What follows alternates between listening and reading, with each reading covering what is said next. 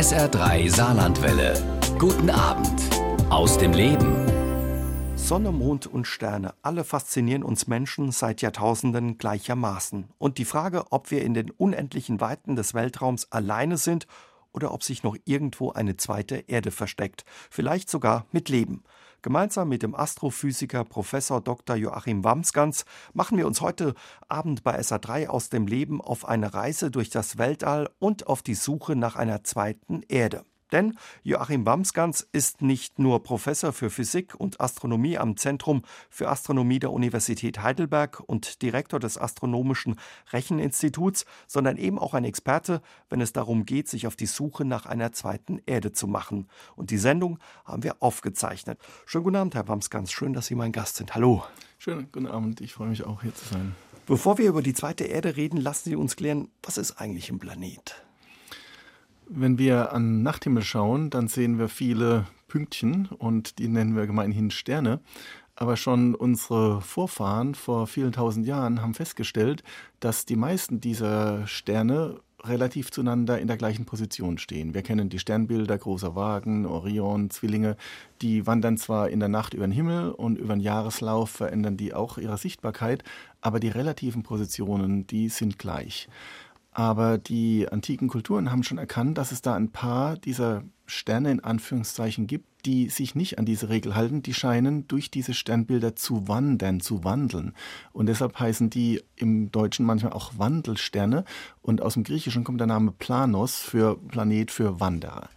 Und im klassischen Altertum waren das die Planeten Merkur, Venus, Mars, Jupiter und Saturn. Das sind die fünf, die man mit bloßem Auge sehen kann. Aber für diese alten Kulturen war auch der Mond ein solcher Wanderer, der durch die Sternbilder zieht. Und mit ein bisschen Abstraktion haben die sogar auch herausgefunden, diese anderen Kulturen, dass auch die Sonne durch die Sternbilder wandert. Das ist noch übrig geblieben, wenn wir manchmal sagen, ich bin im Sternbild so und so geboren. Dann steht die Sonne in diesem Sternbild. Und so hat historisch sich allein aus dieser Bewegung sich diese Definition ergeben, die Wandelsterne mit diesen Mond und Sonne zusammen waren sieben und die Fixsterne, deshalb der andere Name. Und erst in der Neuzeit mit Kopernikus und Kepler hat man herausgefunden, dass es sich da physikalisch um komplett andere Objekte handelt. Die Planeten nämlich, die leuchten gar nicht von selbst wie alle Sterne. Wir sehen diese Planeten nur im reflektierten Licht der Sonne. Sie sind außerdem sehr viel kleiner, mit einer sehr viel kleineren Masse als die Sterne und sie kreisen um die Sonne. Diese drei Kriterien lernt heute ja eigentlich jedes Kind in der Schule. Ein Planet leuchtet nicht von selbst, ist in einer Kreis- oder Ellipsenbahn um die Sonne und hat eine sehr viel kleinere Masse als mhm. die Sonne. Und ist auch immer kugelförmig? Gehört das dazu oder er ist zwangsläufig? Als Naturwissenschaftler sage ich jetzt in erster Näherung kugelförmig, aber wenn man ganz genau hinschaut, ist nicht mal die Erde kugelförmig. Durch die Rotation nämlich ist sie am Äquator ein bisschen breiter und an den Polen ein bisschen zusammengedrückt, aber sehr kugelähnlich mhm. in der Tat. Sie haben die alten Kulturen angesprochen, die offenbar schon beobachtet haben, was da über unseren Köpfen stattfindet. Wie hat man das entdeckt, die Planeten? Wirklich einfach nur durch Beobachtung oder? Naja, diese Beschreibung als Wandelstern ist tatsächlich nur durch die Beobachtung und das kann man auch heute noch, wenn man von dem Wohnort auf dem Land ist es besser, der, in der Stadt manchmal auch noch möglich, eben nachts nach oben schaut, dann kann man schon die recht hell leuchtenden Planeten, Merkur, Venus, Jupiter sehen. Und wenn man die über einen Lauf von Tagen, Wochen, Monaten verfolgt, und dann sieht man tatsächlich, dass die durch die Sternbilder wandern. Das war die klassische Identifikation. Und erst dann durch diese Abstraktion von Kopernikus, dass die Planeten eigentlich eben um die Sonne kreisen, die Sonne der Mittelpunkt unserer Welt in Anführungszeichen ist. Und es hat ja auch dann Widersprüche hervorgerufen, weil eben starke Mächte es lieber gesehen hätten, dass die Erde im Zentrum der Welt bliebe aber man kann die Natur nicht übertölpeln. Man kann dann mit Messungen halt irgendwann beweisen, dass es so nicht ist. Sie haben es gesagt, sieben Planeten neben der Erde sind es, die zu unserem Sonnensystem gehören. Ein paar haben Sie schon genannt. Da gibt es auch einen Merkspruch, mit dem auch erfahrene Astronomen sich das manchmal merken. Ja, aber ich muss da noch einen Schritt zurückgehen. Also klassisch waren es sieben Planeten, aber dann ist die Sonne weggefallen, die ja kein Planet ist im heutigen physikalischen Sinn und auch der Mond nicht. Das heißt, da sind zunächst fünf Planeten übrig geblieben. Und dann ist die Erde dazugekommen mit den Erkenntnissen von Kopernikus und Kepler. Und dann erst nach der Entdeckung des Teleskops, das hat Galileo Galilei 1609 entdeckt, hat man drei weitere Planeten entdeckt. Das waren dann der Uranus, der Neptun und der Pluto. Und vor etwas mehr als zehn Jahren wurde dann dem Pluto der Planetenstatus wieder weggenommen. Das heißt, jetzt gibt es acht Planeten in unserem Sonnensystem und in der Tat, weil auch Astronomen sich die Reihenfolge nicht so gut merken können, gibt es den Merkspruch, der nachdem Pluto nicht mehr dazugehört, modifiziert wurde. Mein Vater erklärt mir jeden Sonntag unsere Nachtgestirne. Und dieser Satz mit acht Worten ist so gewählt, dass jedes Wort mit dem Anfangsbuchstaben des jeweiligen Planeten an dieser Position beginnt. Mein, M für Merkur an der ersten Stelle, Vater, V für Venus, zweite, erklärt, Erde und so weiter. Da hat man sie dann eben zusammen. Ist einer von diesen Planeten für Sie besonders spannend oder machen Sie da gar keinen Unterschied? Naja, die Erde ist der wichtigste Planet für uns, absolut. Und äh, von den anderen, na, die, die man halt schön hell leuchtend sieht, Venus und Mars, die finde ich halt auch, weil es quasi unsere Nachbarplaneten sind, interessant. Der Jupiter ist unser Riesenplanet, der schirmt uns gewissermaßen auch ab von Einschlägen von anderen Meteoriten oder so. Der ist auch gut und wichtig. Ich habe da jetzt nicht eine große Präferenz. Jeder hat da durchaus seine Berechtigung. Ja, Sie haben die Erde schon angesprochen. Über die unterhalten wir uns gleich noch ein bisschen intensiver mit meinem heutigen Gast bei SA3 aus dem Leben, dem Astronomen Joachim Wamsgans. Heute Abend geht es bei SA3 aus dem Leben um Planeten und ferne Galaxien. Unser Gast ist der Astrophysiker Joachim Wamsgans von der Universität Heidelberg. Wir haben uns für ihn unterhalten, ja, über die acht Planeten beziehungsweise sieben, die auch im heutigen Leben, unserem Alltag noch eine wichtige Rolle offenbar spielen, Herr Wamsgans.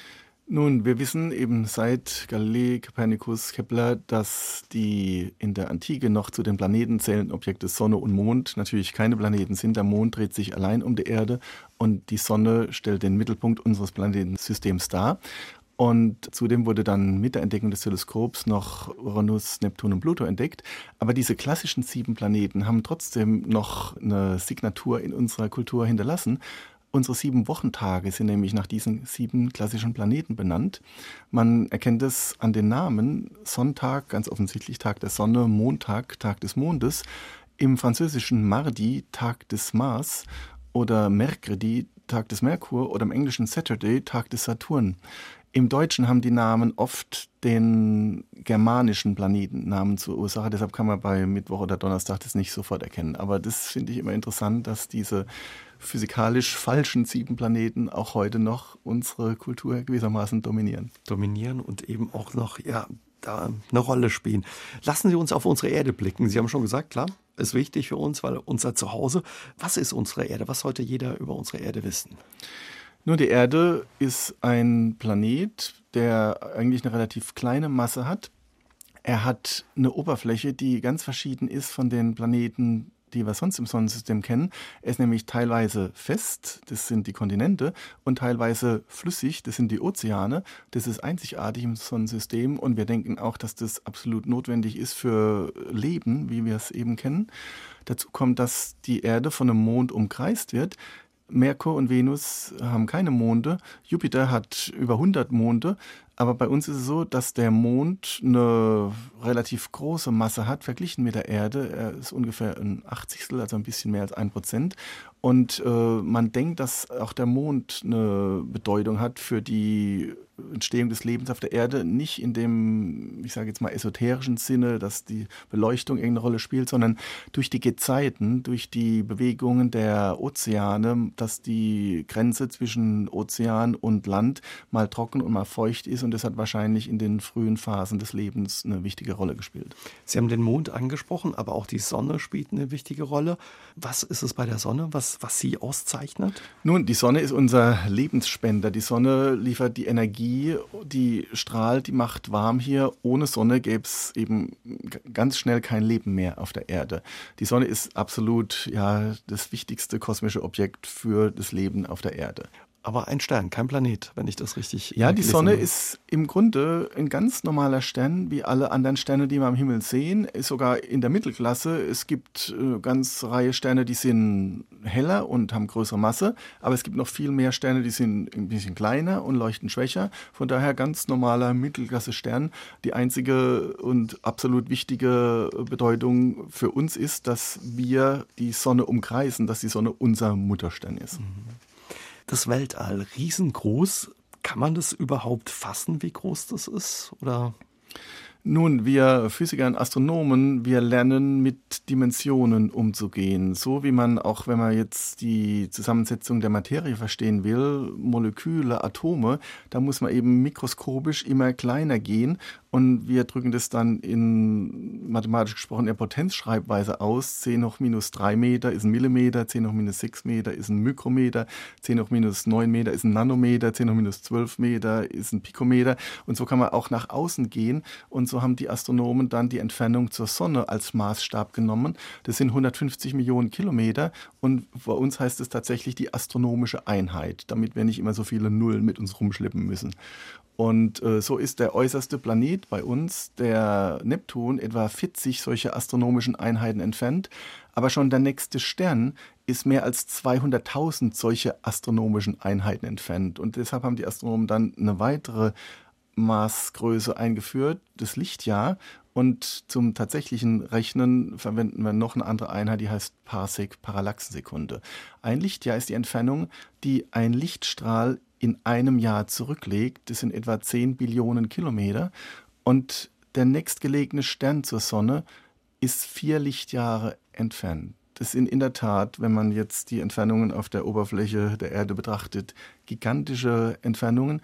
Aber die Milchstraße ist noch viel, viel, viel größer. Die Milchstraße umfasst ungefähr 100 Milliarden Sterne, die alle dann solche Abstände von ein paar Lichtjahren voneinander haben. Und der Durchmesser der Milchstraße der ist dann ein paar hunderttausend Lichtjahre. Und auch die Milchstraße wiederum ist nur ein Objekt dieser Art im Weltall. Die Milchstraße ist eine ganz normale Galaxie, eine Spiralgalaxie. Und dann gibt es unsere Nachbargalaxie, die Andromeda-Galaxie. Und da gibt es eben auch da wiederum so eine Hierarchie von 100 Milliarden Galaxien im Weltall. Und ja, wir Astronomen können das beschreiben, wir können damit umgehen. Aber tatsächlich richtig vorstellen ist schwierig, ist schwierig. auch für Astrophysiker. Gemeinsam mit dem Astrophysiker Prof. Dr. Joachim Mamsgans vom Zentrum für Astronomie der Universität Heidelberg machen wir uns heute bei SA3 aus dem Leben auf die Suche nach einer zweiten Erde. Er hat sich der Suche nach einer zweiten Erde verschrieben. Gibt es sie wirklich, Herr Mamsgans, so eine zweite Erde? Kann die wirklich existieren oder könnte sie existieren? Nun, wir wissen nicht, ob sie existiert, wir wissen auch nicht, ob sie existieren kann, aber wir suchen danach. Wenn wir fragen, gibt es eine zweite Stadt wie Saarbrücken, dann wird man zunächst auch sagen, natürlich nicht. Aber wenn man dann die Parameter ein bisschen beschreibt, eine Stadt an einem Fluss, Landeshauptstadt, Staatstheater und dann kann man natürlich schon auch andere Städte finden, die diese Kriterien erfüllen. Und so ist auch die Frage nach der zweiten Erde. Was meinen wir genau damit als Physiker, als Astronomen? Und dann wird man sagen, zunächst mal ein Planet, der eine ähnliche Masse hat wie die Erde und der auch in einem ähnlichen Abstand zu seinem Mutterstern ist wie die Erde zur Sonne, sodass die Temperaturen in einem Bereich sind, wo Wasser flüssig sein kann, nämlich zwischen 0 Grad Celsius und 100 Grad Celsius.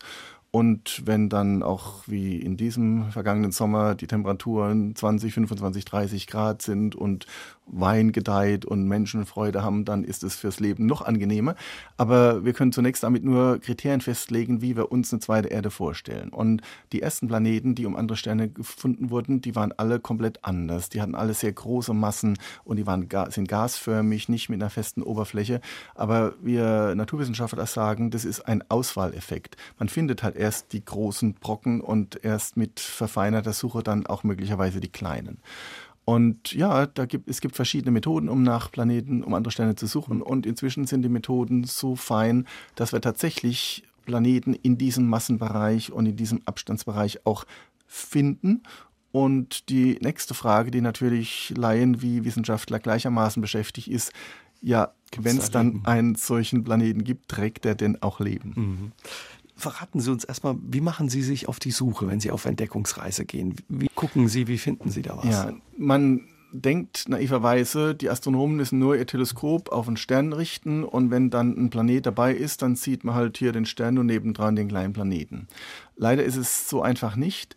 Der Grund ist, dass der Planet so nah an dem Stern ist, wenn wir gerade nach einer zweiten Erde in einem ähnlichen Abstand suchen wie wir von der Sonne, dass das selbst mit den besten Teleskopen, mit dem Hubble-Teleskop oder mit den Teleskopen der ESO in Chile nicht auflösbar ist. Die, Die sind riesig sind auch, praktisch oder? Verschmolzen mhm. miteinander. Und der zweite Aspekt ist, dass der Stern zehn Milliarden Mal heller strahlt als dieser Planet. Das heißt, dass wir sagen naturwissenschaftlich, dass ein ganz großer dynamischer Bereich nötig ist, um das schwach leuchtende Planetchen mit dem hell leuchtenden Stern zu trennen. Deshalb haben sich die Astronomen indirekte Methoden zunutze gemacht, um diese Planeten, um andere Sterne zu finden. Und daher spielen ganz einfache physikalische Prinzipien eine Rolle. Wir denken beispielsweise bei uns, die Sonne steht fest im Zentrum und die Planeten drehen sich außenrum. Aber seit Newton wissen wir, dass es keinesfalls so ist wenn zwei Körper sich umeinander drehen, dann bewegen sich beide. Auch die Sonne macht so kleine äh, Ellipsenbewegungen, wenn sie von dem Planeten umkreist wird. Und dies wiederum können wir mit unseren Teleskopen messen, wenn wir andere Sterne anschauen. Wenn die ab und zu sich auf uns zu bewegen und wieder von uns weg und wieder auf uns zu, wieder von uns weg, dann ist es genau der Effekt, den wir erwarten, wenn dieser Stern von einem Planeten umkreist wird.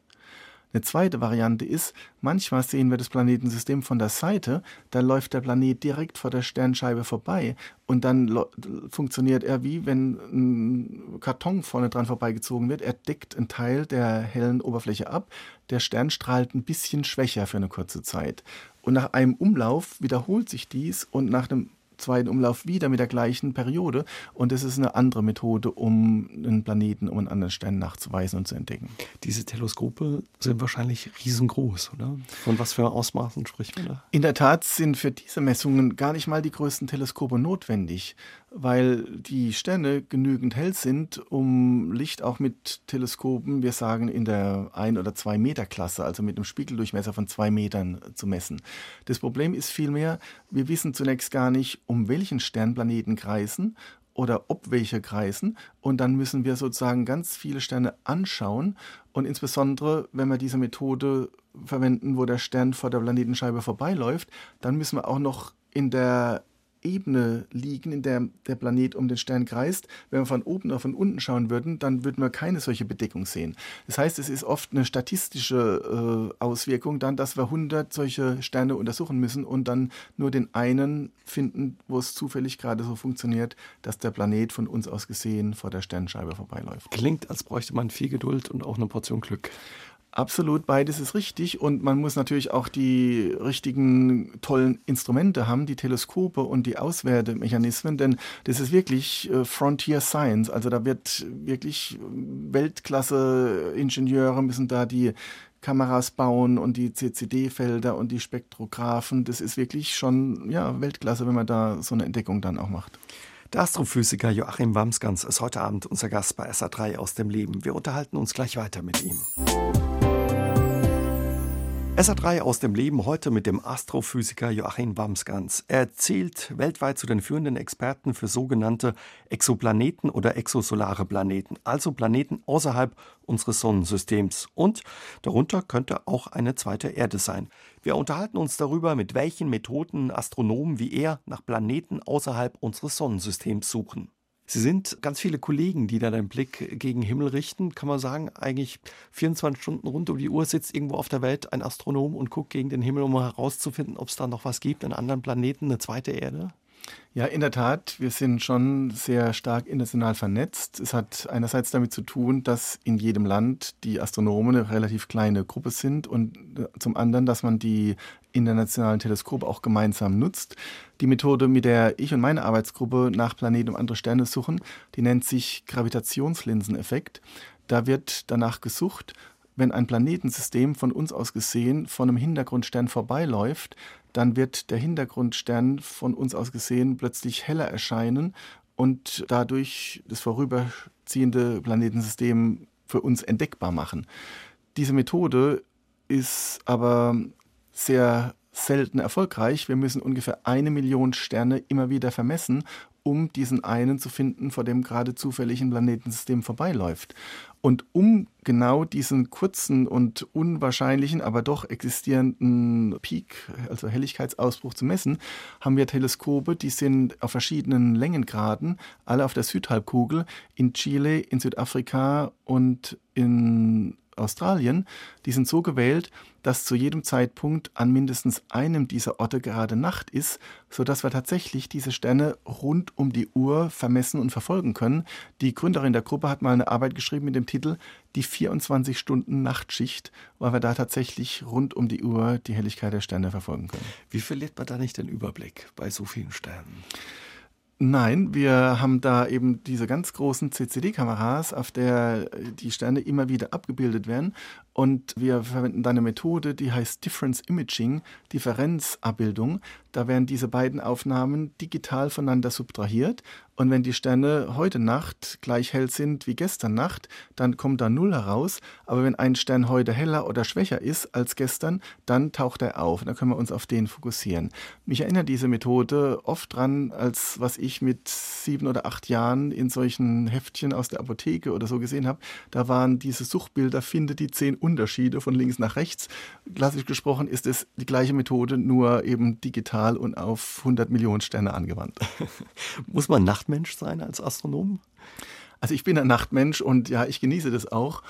Ähm, ja, in der Praxis ist es tatsächlich nicht mehr nötig, denn die meiste Zeit verbringt jeder Astronom in seinem Büro oder vor seinem Laptop Tag oder Nacht, wann immer er oder sie da Lust und Zeit hat zu arbeiten.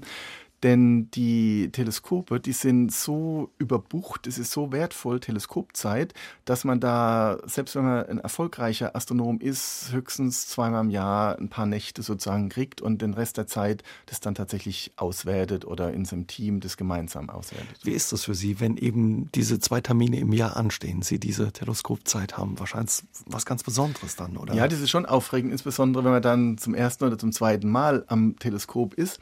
Es gibt aber heutzutage heutzutage auch fast schon eine Arbeitsteilung. Diese Top-Teleskope der Welt, die sind so wertvoll und so teuer, dass man da als Astronom gar nicht mehr selber hin darf. Dann wird diese Messung nach einem Auswahlprozess von wirklich Top-Experten, Ingenieuren vor Ort gemacht und man kriegt dann nur noch die Daten zugeschickt. Damit verliert so ein bisschen was von der Romantik, die man gemeinhin mit einem Astronomen oder einer Astronomin verbindet. Aber es ist halt einfach professionell durchorganisiert. Und wenn man jetzt nur an das Hubble-Teleskop denkt, da kann man gar nicht hinfliegen und messen. Da wird natürlich alles im Remote Observing Mode gemacht, wo das hochprofessionell alles äh, strukturiert und gemessen wird. Also bei diesen modernen Teleskopen, sagen wir in Chile oder Südafrika, Australien, sitzen nur ganz wenig ausgewählte Menschen. Da kommen Sie als Experte auch nicht unbedingt hin. Also bei den tatsächlich Spitzenteleskopen, da gehören diese vier 8 Meter Teleskope der Europäischen Südsternwarte in Chile dazu. Da kann man nicht mehr als Astronom einfach hingehen. Man kann da auf der Mittelstation sozusagen dann mit den Ingenieuren zusammen das besprechen, aber die Messungen an diesen Geräten, die werden von denen gemacht. Und ja, man muss sich auch mal vorstellen, das sind wirklich hochkomplexe und auch extrem teure Geräte. Wenn man da mal aus Versehen den falschen Knopf drückt und irgendwas äh, kaputt geht, das wäre natürlich schon auch fatal. Aber es ist auch so, dass die Menschen, die diese Maschinen ständig betreiben, einfach die auch perfekt kennen. So wie man auch, wenn man eine, weiß nicht, einen Führerschein fürs Auto hat, deshalb kein Jumbojet fliegen kann. Da fliegen lieber dann auch die Experten, die das eben rund ums Jahr machen. Der Astrophysiker Joachim Wamsgans vom Zentrum für Astronomie der Universität Heidelberg ist heute Abend unser Gast bei SA3 aus dem Leben. Er ist Experte, wenn es um die Entdeckung neuer Planeten und einer zweiten Erde geht. Die Suche nach sogenannten exolaren Planeten und ihre Untersuchungen sind zu einem der heißesten Forschungsgebiete der Astronomie geworden. Warum, Herr Wamsgans? Warum ist das so spannend? Weil man wissen will, ob es da draußen noch was gibt, was, was auch zum Beispiel Leben beinhaltet oder beheimatet? Nun, schon als ich zur Schule ging und auch in meinen Studienjahren haben wir uns die Frage gestellt, die wussten schon als Physiker, als Naturwissenschaftler, als Astronomen, die Sonne ist ein ganz normaler Stern, so wie alle Sterne, die man im Nachthimmel sieht. Und um die Sonne gibt es Planeten.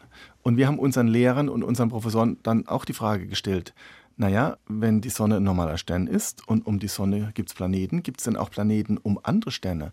Und unsere Lehrer, Professoren haben gesagt, naja, allein aus dieser Logik heraus, Sonne ganz normaler Stern, um die Sonne gibt es Planeten, sollte oder könnte es um andere Sterne auch Planeten geben. Aber es gab auch durchaus ernstzunehmende Wissenschaftler, die gesagt haben, naja, vielleicht sind wir ja doch was ganz Besonderes. Und diese Frage ist zunächst mal eine rein naturwissenschaftliche, um herauszufinden, ob es solche gibt oder nicht.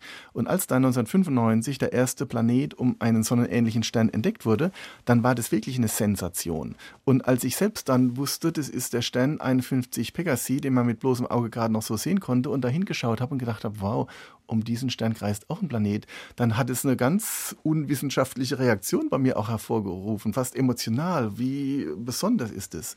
Und seit diesen Jahren hat man mehr und mehr Planeten und andere Sterne entdeckt. Und mein Team in einem großen internationalen Verbund hat herausgefunden, dass tatsächlich im Schnitt um jeden Stern Planeten kreisen. Planeten sind die Regel, nicht die Ausnahme. Und das allein ist schon auch eine, finde ich, großartige Erkenntnis. Und dann will man natürlich wissen, gibt es sowas wie die Erde nochmal irgendwo oder gibt es gar Leben woanders auch noch? Sie haben es angesprochen, es, ganz viele Planeten haben Sie mittlerweile entdeckt. Über 500 ist die Zahl richtig? Oder Fast 4000 Planeten sogar. kennen wir individuell, mhm. aber über eine statistische Analyse können wir auch herausfinden, dass im Mittel tatsächlich jeder Stern Planeten hat. Und auf diesen Planeten, die Sie entdeckt haben, haben Sie, glaube ich, auch einige, die wirklich erdähnlich sind, aber mit ganz besonderen, unerwarteten Eigenschaften. Was haben Sie da rausgefunden? Nun, die meisten Planeten, die man zunächst entdeckt hatte, waren sehr viel näher an ihrem Mutterstern als die Erde bei uns. Die haben Umlaufsperioden von vier Tagen, von zehn Tagen, von sechs Wochen gehabt. Das war komplett unerwartet, aber ja, und es gab auch Skeptiker, die gesagt haben, das kann ja gar nicht sein, aber es hat sich bestätigt. Und dies ist jetzt aber nicht so, dass das unbedingt die typischen sind, sondern man findet zuerst die, die kurze Perioden haben, weil ein Kriterium für einige dieser Methoden zur Entdeckung von Planeten und anderen Sterne ist, dass man zwei oder drei Umläufe gemessen hat, weil erst dann man sicher sein kann. Und wenn man jetzt nur den Jupiter bedenkt, der braucht zwölf Jahre um die Sonne. Wenn man bei dem Jupiter drei Umläufe messen wollte, müsste man mehr als 20 Jahre messen. Und ich sage manchmal scherzhaft, das ist für eine Doktorarbeit zu lange. Deshalb ja, findet man zuerst die mit kurzen Umlaufzeiten, die nah am Stern und damit auch sehr heiß sind an der Oberfläche. Und erst nach und nach hat man dann die mit äh, kleinerer Masse und auch mit größerer Entfernung gefunden. Und jetzt sind wir schon mit den verschiedenen Entdeckungsmethoden in Bereichen, wo wir Planeten wie die Erde mit der Größe der Erde, mit der Masse der Erde, mit dem Abstand der Erde gerade so finden und entdecken können. Sie haben uns vorhin erzählt, wie das funktioniert, dass Wissenschaftler rund um den Globus sitzen und eben immer wieder den Blick ja, ins Universum richten. Wie ist das, wenn man was entdeckt? Sie haben auch eben regelmäßig schon was entdeckt bei Ihren Entdeckungstouren, nenne ich es mal. Ist das für ein Astronom?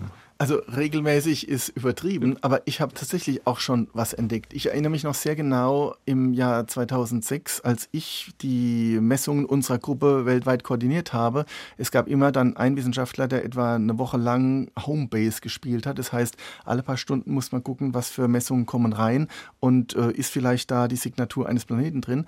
Und ich habe dann tatsächlich eine Signatur als erster entdeckt bei uns und habe dann auch allen unseren Astronomen in den Teleskopen Südafrika, Chile, Australien gesagt, haltet das Teleskop nur darauf, wir müssen das entweder verifizieren oder es verschwindet halt wieder. Und es ist schon ein tolles Gefühl, so eine Art, wow, der Erste, der jetzt sowas sieht oder, oder wir sind die Ersten, das hat sich dann auch herausgestellt, das war damals der erdähnlichste Planet in Anführungszeichen. Ungefähr sieben oder achtmal die Masse der Erde, also immer noch deutlich größer, aber von allen damals bekannten Planeten der, der der Erde am nächsten kam. Ja, und es sind schon seltene Sternstunden, aber durchaus sehr erfüllende. Mhm. Schickt man dann gleich eine Nachricht an die Kollegen raus oder schmeißt die auch raus am anderen Ende der Welt, wenn man sowas entdeckt? Also ich habe tatsächlich da sofort Mails an alle die Kollegen, die an den Teleskopen waren, geschickt und auch an die weiteren Mitglieder unseres Teams, die vielleicht gerade auch mal geschlafen haben oder im Kino waren. Aber ich war trotzdem skeptisch, denn wir hatten schon zwölf oder 15 Mal vorher auch solche Hinweise, solche Signale, die aber alle sich später als irrtümlich herausgestellt haben. Es gab aber einen Aspekt bei dieser Messung, der mich ja, zuversichtlich äh, werden ließ, weil nämlich diese Signatur damals schon von zwei verschiedenen Teleskopen gesehen worden war. Und wenn mal sozusagen ein Messfehler oder eine Messungenauigkeit war, dann war es früher immer nur an einem Teleskop. Und wie gesagt, es hat sich dann bestätigt. Und ja, wir haben dann damals tatsächlich auch eine Veröffentlichung in Nature, das ist eine der renommiertesten Zeitschriften in der Wissenschaft gehabt. Und das war schon dann auch sehr zufriedenstellend. Da ist man auch stolz dann einfach drauf, neben Absolut. dem wissenschaftlichen Erfolg. Ja. Dienstagabend, hier ist SA3 aus dem Leben. Heute mit dem Astrophysiker Joachim Wamsgans. Herr Wamsgans, was fasziniert Sie bis heute am Sternenhimmel? Was macht das für Sie aus? Nun, wenn ich in einer dunklen Nacht abseits von hellen Straßenlaternen in den Himmel schaue, dann bin ich einfach fasziniert von unserer Welt und von den Möglichkeiten, die wir hier auf der Erde haben, nicht nur relativ gut zu leben, sondern auch mit unseren Hirnen die Welt zu erfassen, so gut wir das können. Und ja, einfach dann auch diese Naturgesetze am Werk zu sehen, wie die Planeten auf ihren Ellipsenbahnen um die Sonne kreisen und die anderen Sterne leuchten und ja, das ist für mich einfach ja so erhebend, so begeisternd, so wunderbar. Woher kommt das Interesse? Hatten Sie das schon als Kind oder? Ich habe mich schon als Kind immer für viele Dinge interessiert und ja, ich habe mal einmal so eine ganz lose Erinnerung gehabt. Ich war mit meinem Vater in unserem Garten in der Pfalz und habe auch gefragt, welche Sterne sind es? Und dann hat er gesagt, ja, das ist der große Wagen und das ist der Orion. Und dann habe ich gefragt, und dieses? Ach, das weiß ich nicht. Und da habe ich irgendwie gedacht, was, mein Papa weiß weiß etwas nicht und ich bin jetzt selber kein Psychologe und möchte es auch nicht sehr viel vertiefen, aber vielleicht war das eine Sache, wo ich dachte, ach, wenn es der Vater nicht weiß, dann muss ich es vielleicht selber herausfinden. Mhm. Aber das hat Sie dann schon von klein auf irgendwie interessiert, angetrieben, das eben rauszufinden? Ja, aber dann der richtige Kick kam in der Schule. Ich war, ja, Physik, Chemie hat mir immer Spaß gemacht, Mathematik auch. Ich war auch ein guter Schüler und habe allerdings tatsächlich mal, ich komme aus der Pfalz, aus einer Weingegend, wir haben selber Weinberge, auch überlegt, ob ich Weinbauingenieur studieren sollte, aber dann hatte ich einen Physiklehrer, der ganz großartig war, der in der Oberstufe 11.1, Mainzer Studienstufe heißt es bei uns in der Pfalz, dann ein halbes Jahr nur Astronomie gemacht hat. Und da fand ich das so faszinierend und dachte, wow, wenn ich das mal beruflich machen könnte, das wäre ganz wunderbar. Aber das Schwierige ist, wenn man Wissenschaftler, Forscher werden will, man kann dies gar nicht planen, die, diese Karriere. Man muss halt die Voraussetzungen erfüllen, Studium abschließen, promovieren, Doktorarbeit machen, dann als Nachwuchswissenschaftler, ich sage es jetzt mal ein bisschen flapsig, um die Welt tingeln, ins Ausland gehen und immer mal mit ein oder zwei Jahresverträgen. Man weiß nie, wie es weitergeht, ob es weitergeht. Aber ja, in dem Sinne ist man auch ein großes Risiko eingegangen, aber ich hatte dann durchaus Glück zur richtigen Zeit, auch am richtigen Ort mit den richtigen Menschen ja, zusammenzutreffen, sodass ich es am Ende tatsächlich geschafft habe. Man braucht Ausdauer und wahrscheinlich eben auch diese Begeisterung für die Sache. Sie waren in den USA, in Australien auch, haben Sie ja. als Wissenschaftler gearbeitet. Da saßen Sie eben auch und haben die Sterne oder die fernen Galaxien, Universen beobachtet. Ja, ja, ja also in den USA war ich tatsächlich auch beim Teleskop in New Mexico mal, aber die meiste Zeit natürlich doch vom Computer und mit Simulationsrechnungen, mit Analyseprogrammen, mit Vorhersagen, mit Texte schreiben, Veröffentlichungen, Beobachtungsanträge. Ja, doch durchaus vielfältige Tätigkeiten und die Messzeit am Teleskop ist nur ein kleiner Anteil an der Arbeitszeit eines Astronomen. Und heute sitzen für Sie eben Mitarbeiter irgendwo auf der Welt an, an Teleskopen oder an Rechnern, die Teleskope steuern und beobachten? Genau, alles beides. Also mein Team in Heidelberg selber umfasst je nach ja, Förderperiode zwischen sechs und zehn Menschen, Doktoranden, Postdocs und einige von denen gehen dann tatsächlich auch zur Beobachtung an die Teleskope und andere brauchen ganz große Computeranlagen, um ihre Simulationsrechnungen oder auch um die Interpretationsprogramme laufen zu lassen. Und ja, man tauscht sich aus und es ist immer auch gut, so die jeweils andere Technik auch zu kennen, zu verstehen und ja, so hoffen wir, unsere Erkenntnisse auch ein bisschen voranzubringen und in unserem weltweiten Netzwerk. Wir arbeiten dann tatsächlich auch mit äh, Wissenschaftlerinnen und Wissenschaftlern in Nordamerika, Südamerika, Australien zusammen, um dann am Ende neue Erkenntnisse zu finden. Was verbindet all diese Wissenschaftler und auch uns alle, dass wir ja uns immer wieder Richtung Himmel richten? Was fasziniert uns so an dem Sternenhimmel? Was meinen Sie? Naja, das eine ist diese Regelmäßigkeit. Die Menschen haben gern Sicherheit und das will man im privaten Leben, aber der Lauf der Gestirne, um es mal ein bisschen ja, poetisch zu sagen, hat halt auch diese Regelmäßigkeit. Wir können die Sonnenfinsternisse vorhersagen, äh, sekundengenau in Jahrhunderten. Das konnten im Übrigen schon unsere Vorfahren vor wirklich tausenden von Jahren. Wir können den Lauf unserer Planeten um die Sonne messen, vorhersagen. Wir wissen genau, wann wann was wo steht. Das gibt einem eine gewisse Sicherheit, eine gewisse Zuversicht. Und dann ist halt auch die Faszination, ja, das Dunkel da oben und die Leuchtpunkte und ja, dann ist sowieso in der Nacht hat man doch ein bisschen anderes Gefühl als am Tag, wo alles hektisch und hell und laut ist. Das alles zusammen, glaube ich, bewirkt, dass fast alle Menschen, wenn sie nachts an Sternenhimmel schauen, durchaus ja ein bisschen zur Ruhe kommen und vielleicht auch sich diese Fragen stellen, wo kommen wir her, wo geht alles hin, warum gibt es überhaupt alles dies. Mhm. Sie haben es angesprochen, die dunkle Jahreszeit, wir sind mittendrin. Wenn wir jetzt äh, mal gucken, Dezember, wo könnte man, wenn man den Blick an den Himmel richtet, was könnte man da entdecken? Nun, die Sternbilder, die wandeln, wandern im Laufe des Jahres um die Sonne. Und es gibt Sternbilder, die man zu jeder Jahreszeit sieht, zum Beispiel den großen Wagen oder die Cassiopeia, die heißen zirkumpolare Sternbilder, aber es gibt auch welche, die nur zu bestimmten Zeiten des Jahres zu sehen sind. Und jetzt im Winter ist der Orion das schönste Sternbild mit den drei Gürtelsternen, den zwei Schultersternen und den zwei Fußsternen. Und man kann sogar noch das Schwert sehen, wo auch tatsächlich ganz interessante astronomische Objekte dahinter stehen, der Orionnebel. Ja, und allein so dieses Wiedererkennen Erkennen der Form, diese immer über Jahrmillionen wiederkehrenden Objekte, die natürlich jeder Mensch immer nur vielleicht 100 Jahre verfolgen kann. Ja, das ist schon großartig. Kann ich das auch als Laie erkennen, jetzt eben den Orion? Den Orion, na klar. Das, also es gibt Bücher und Atlanten oder auch im Internet natürlich äh, die Konstellation, wo man das leicht sehen kann. Aber am besten ist es, wenn jemand, der es kennt, einem das zeigt am Himmel. Aber den Orion kann man schon ab Ende September und bis in den März hinein sehen.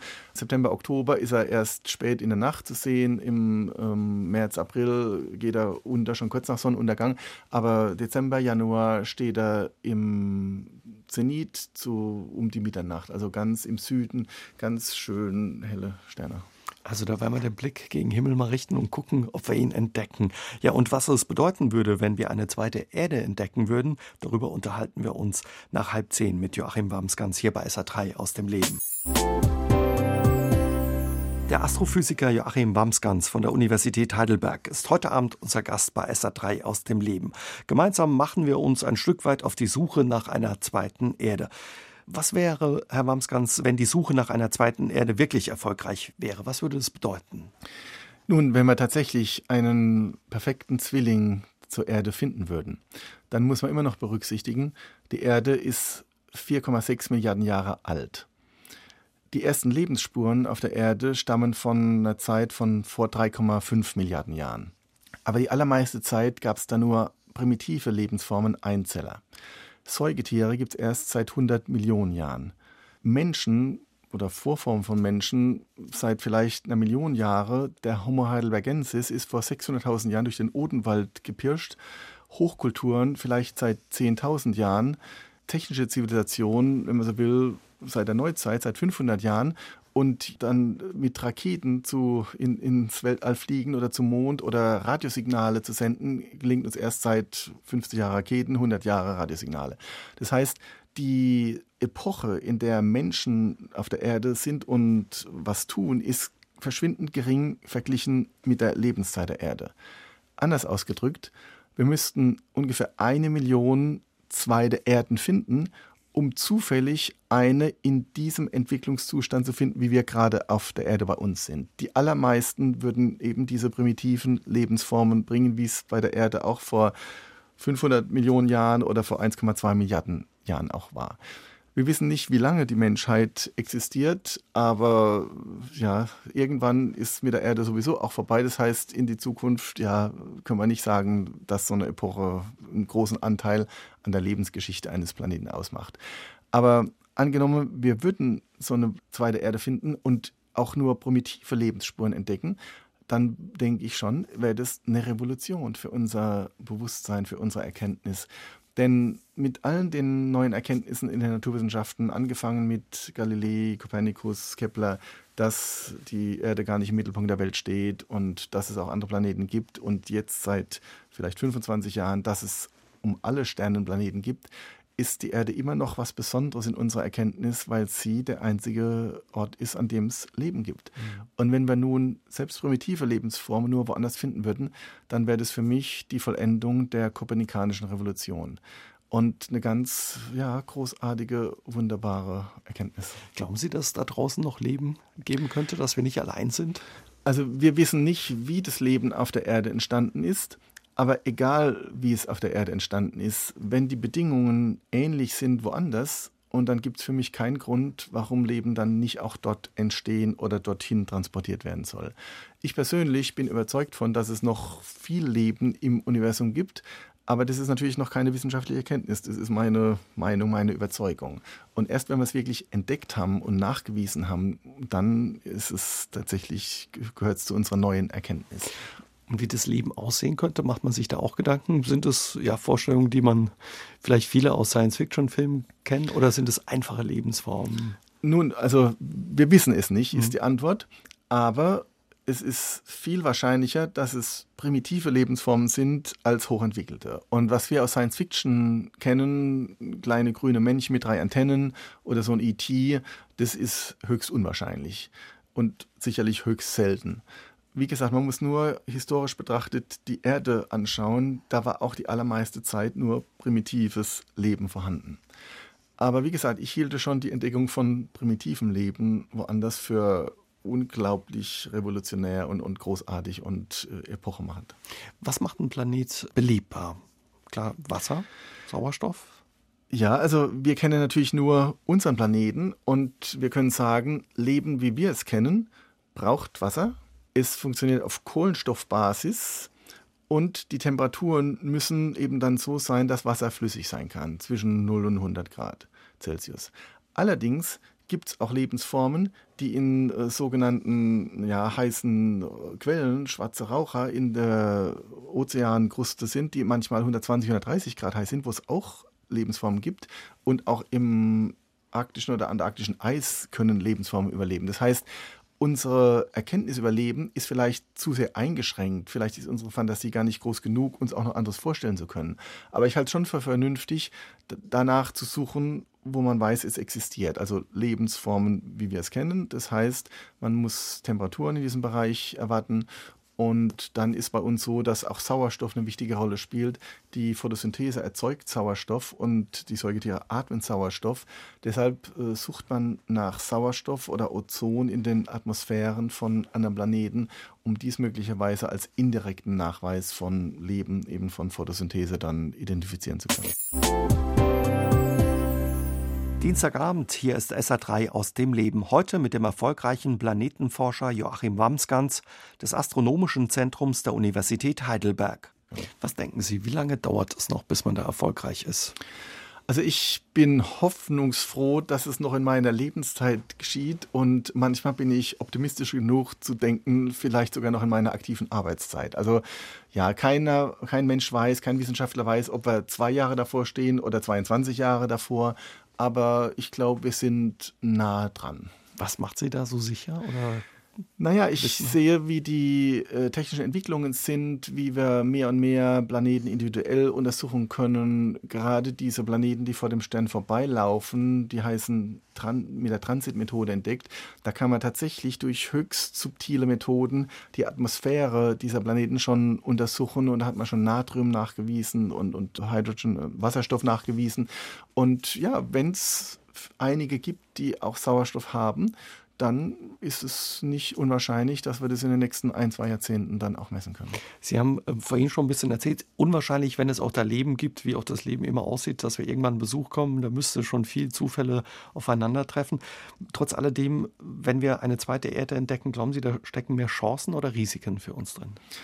Also weder Chancen noch Risiken. Die Entfernungen sind so gigantisch, dass von einem Besuch von uns dort oder von denen, in Anführungszeichen bei uns, komplett nicht auszugehen ist. Es ist eigentlich wirklich undenkbar, denn wir müssten mit einer Rakete, die so schnell fliegt wie unsere schnellsten je gebauten Raketen, wären wir 200.000 Jahre unterwegs, nur zu unserem nächstgelegenen Stern. Und andersrum genauso. Das heißt, dass also hinfliegen oder herfliegen halte ich für komplett ausgeschlossen. Das ist meiner Meinung nach nur in Science-Fiction-Romanen möglich. Und oft wird dann aber auch über Kommunikation geredet. Können wir dann wenigstens Radiosignale hin und her schicken?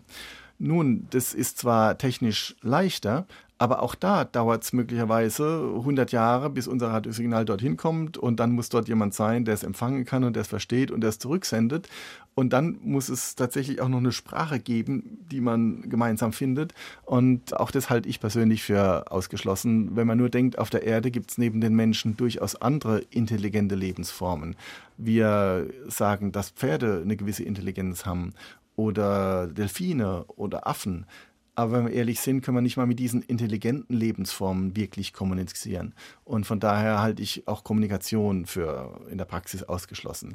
Aber Entdeckung, Nachweis, wie gesagt, da bin ich durchaus zuversichtlich und optimistisch und hielt es schon für einen richtig gewaltigen Fortschritt in unserer menschlichen Erkenntnis über den Kosmos. Also wenn man nicht hinreisen und auswandern kann, wäre das ja auch ein großes und schlagendes Argument, auf unsere Erde noch besser aufzupassen und nicht so mit ihr umzugehen, wie wir das teilweise tun. Absolut. Wenn ich Vorträge über Terra 2 halte, also über die zweite Erde, und dann sage ich genau aus diesen Gründen am, am Ende immer, deshalb ist es sehr zu empfehlen, dass wir unsere Terra 1 so erhalten, dass wir hier und unsere nachfolgenden Generationen noch alle Lebenschancen auch haben.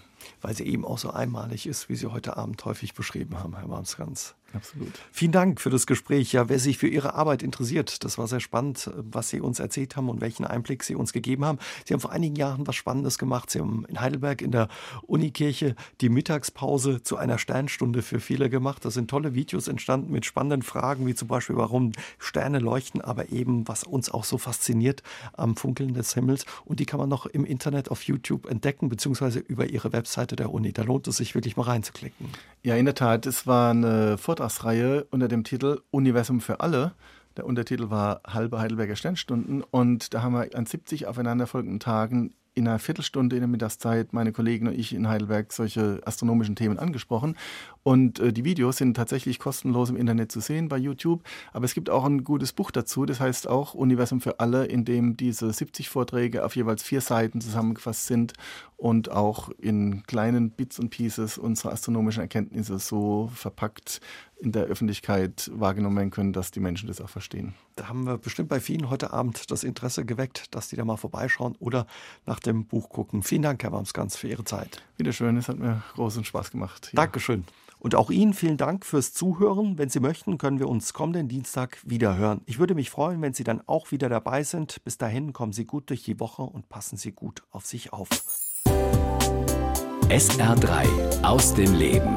Immer dienstags im Radio, danach als Podcast auf sr3.de.